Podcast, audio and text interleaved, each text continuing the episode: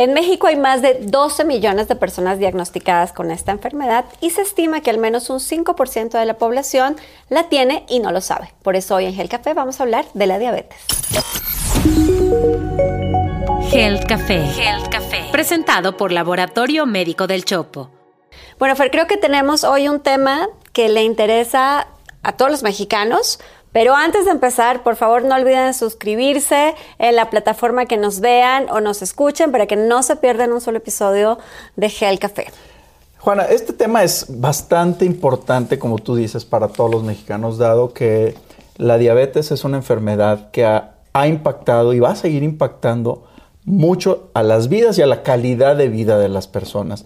Y lo más interesante para arrancar es la cantidad de diabéticos. 12 millones es el 10% de la población mexicana. O sea, uno de cada 10 mexicanos está diagnosticado con diabetes según la encuesta nacional de salud y nutrición, que es la Ensanud 2021. Y la misma Ensanud dice que aproximadamente un 5% adicional de la gente eh, tiene diabetes y no lo sabe. Y yo no estoy tan de acuerdo con esto, porque cifras de la misma encuesta dicen que 30% de los mexicanos acepta que su papá o su mamá son diabéticos y un 7% adicional en la misma encuesta dice que los dos son diabéticos. Entonces, con este estimado, un 37% de la población tiene un padre diabético. Entonces, la estimación que nosotros pensamos real es que más del 10% de la población mexicana es diabética y no lo sabe. Y eso es muy relevante. ¿Por qué? Porque a la diabetes no la diabetes no da síntomas. Entonces hay que ir a buscarla con toda la conciencia de encontrar o descartar la enfermedad. Wow, y aparte estamos hablando de una enfermedad crónico-degenerativa que no tiene cura y que tiene eh, un montón de mm, consecuencias a lo largo del proceso. Pero bueno, empecemos por el comienzo, Fer. ¿Qué es diabetes? La diabetes es la, elevación anormal y sostenida de la glucosa, del azúcar en la sangre. Todo el mundo se, eh, sabe un poco de este tema, lo ha, escuchado. Eh, el nivel normal de azúcar en la sangre es por abajo de 100, ¿sí? Por arriba de 126 es diabetes. Y entre 100 y 126 es prediabetes. Así se hace el diagnóstico con esas cifras. Y, y el diagnóstico formal se debe hacer con un examen de sangre. Pero a ver, entonces, ¿el azúcar o la glucosa es mala para la salud? No, no, no. A ver, el azúcar, la glucosa es indispensable para la vida humana, tanto como el oxígeno, tanto como el agua. ¿Verdad? Aquí el tema de la diabetes es que no existen las, los mecanismos químicos dentro del cuerpo en la persona diabética para que ese nivel de azúcar se mantenga por debajo de 100 en los niveles normales. La diabetes es la elevación persistente por arriba de 126, que a la larga esta elevación persistente produce daños en los órganos, en los ojos, en el cerebro, en el corazón, en los riñones, en los nervios. Ok, nos decías entonces cómo se mide, ¿no? Que hay un rango de normalidad y hay un rango por, por el cual pues ya estamos hablando de la enfermedad. ¿Cómo se diagnostica la diabetes? Mira, la primero la diabetes se puede sospechar. Se puede sospechar por historial de diabetes en la familia. ¿Por qué? Porque tiene un componente hereditario. ¿Es una enfermedad que se hereda? Es una enfermedad que se puede heredar. no necesariamente es todo el mundo tiene un familiar diabético hacia arriba. Ya dijimos, 30% de la gente dice sí tenerlo. Este, pero es una enfermedad que si hay condiciones heredadas o adquiridas en la, en la, historia familiar, en la historia personal, como la obesidad y el sobrepeso, y los hábitos de alimentación inadecuados, ¿verdad? Muchos carbohidratos, muchos azúcares simples, que pueden condicionar el desarrollo de la enfermedad. Ahora, la enfermedad, como tú lo mencionaste, se, se mide en, la sangre, tomando un nivel de, de azúcar en la mañana, en ayuno, después de haber cenado ocho horas antes, este, y con eso podemos determinar si una persona es diabética o no lo es. Ok, pero a ver, entonces, si sospechamos, decías, bueno, uno son los hábitos, pero ¿qué otra cosa nos puede eh, hacer sospechar que podemos tener diabetes? Debemos pensarlo cuando tenemos antecedentes de diabetes en la familia. Ok, ese es un factor. Ese es un factor. Cuando estamos aumentando de peso o, tenemos malos hábitos de alimentación, pues hay que descartarlo también. Ok. O cuando están presentes los síntomas clásicos de la diabetes descompensada, porque la diabetes no descompensada puede no dar un solo síntoma. Y los síntomas clásicos de la diabetes descompensada tienen que ver con PES. Polidipsia, que es mucha sed, polifagia, que es comer mucho, y poliuria, orinar mucho. Pero estos síntomas, polidipsia, mucha sed, polifagia, comer mucho, poliuria, orinar mucho, solo se presentan cuando la glucosa está bien elevadota. Y para cuando esté tan mal el azúcar, es que ya vamos tarde. Además sabemos que existen dos tipos de diabetes mellitus, ¿no? Existe la diabetes tipo 1 y existe la diabetes tipo 2. La más común en los pacientes es la diabetes tipo 2, ¿no? 90-95% Así de los pacientes van a tener diabetes tipo 2. ¿Cuáles son las diferencias, Fer?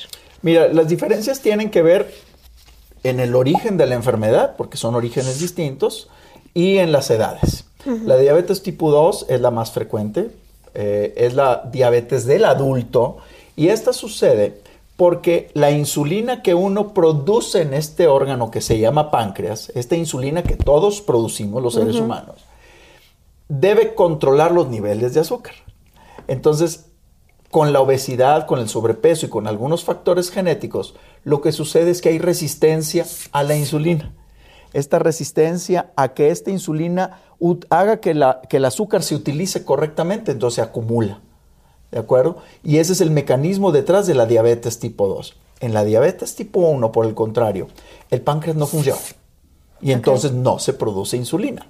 Y esta es una enfermedad que se diagnostica mucho antes, de hecho se llama diabetes juvenil. ¿De acuerdo? Porque sucede y se empieza a diagnosticar en los chiquitos a partir de los 8 o 9 añitos y en la, y en la población joven realmente. El mecanismo es bien distinto y estos niños, estos jóvenes requieren insulina para sobrevivir. De otra manera, no pueden vivir. Porque además, justo ahora que decías que esta diabetes tipo 1 es, es más común diagnosticada en las etapas tempranas de la vida, eh, lo contrario ocurre con la diabetes tipo 2, ¿no? Que es mucho más frecuente que sea diagnosticada en adultos En el adulto. mayores de 60 años o 50 años, no sé cuál es la... No, de hecho, a ver, hoy con la prevalencia mayor o la mayor prevalencia de, de- de obesidad, estamos viendo que la obesidad es un detonante de esos genes que la gente trae y que si fuera, que si comiera correctamente y tuviera activación, actividad física correcta, probablemente nunca se detonarían. Pero en- hoy en día sabemos que la diabetes se está demostrando ya a los 30, 40.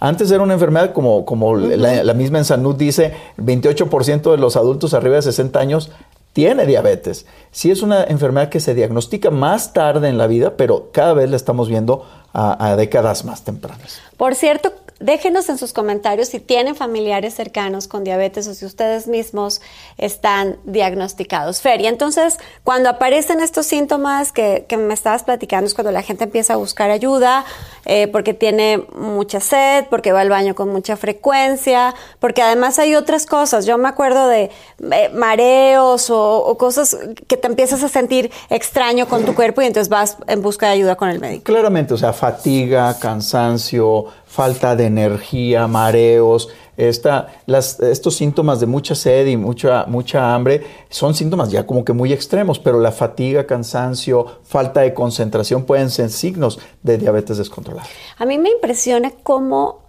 eh, una buena parte de los pacientes eh, diagnosticados con diabetes no se perciben como enfermos y entonces entran y salen de los tratamientos, eh, descuidan la dieta y, y esto va a tener complicaciones muy importantes. Que no se nos olvide que la diabetes es la principal causa de ceguera, por ejemplo, en la población.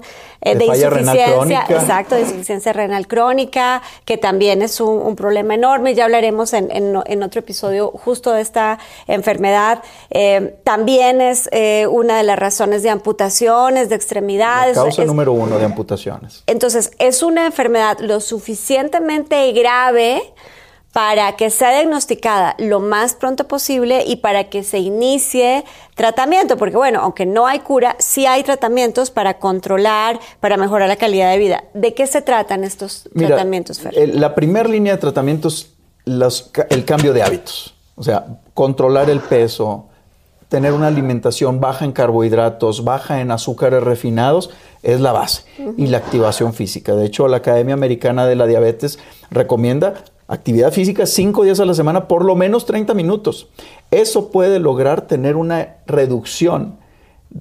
E inclusive dicen, una reducción de 7% del peso corporal disminuye en 58% la posibilidad de desarrollo de diabetes. Fíjense, o sea, el impacto tan solo en el peso incide en la posibilidad de que seas o no diabético. O sea, esa disminución es suficiente. Entonces, esa es la primera línea de tratamiento. Luego ya hay una serie de fármacos que pueden ayudar en el adulto que desarrolla diabetes a hacer que esta resistencia a la insulina sea menor y a que la glucosa circulante se utilice de manera más eficiente para que baje, para que baje los niveles.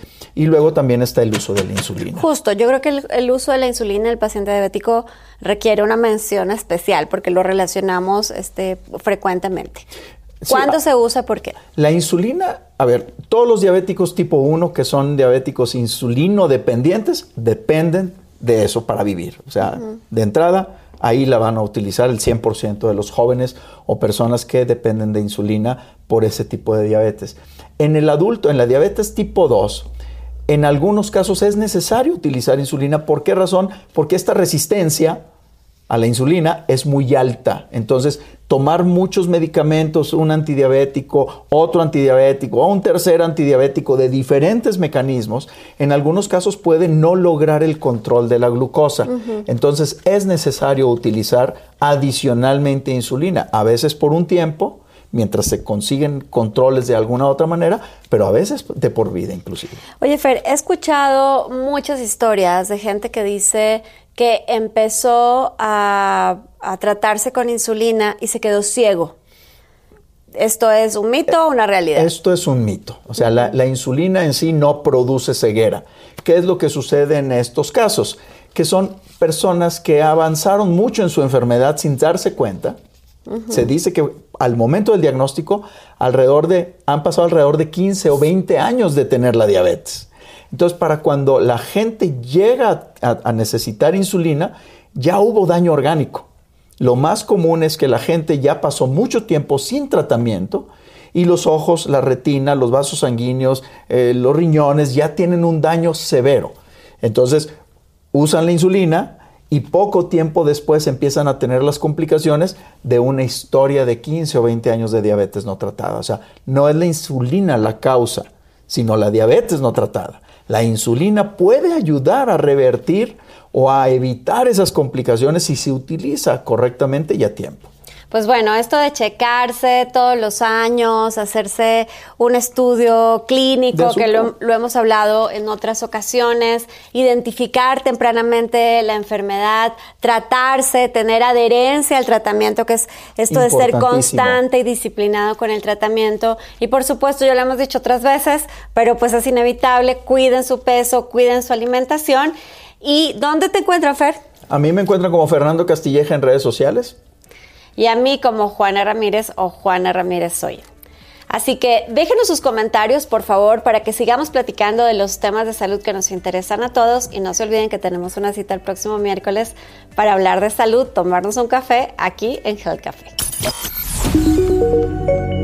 Health Café, presentado por Laboratorio Médico del Chopo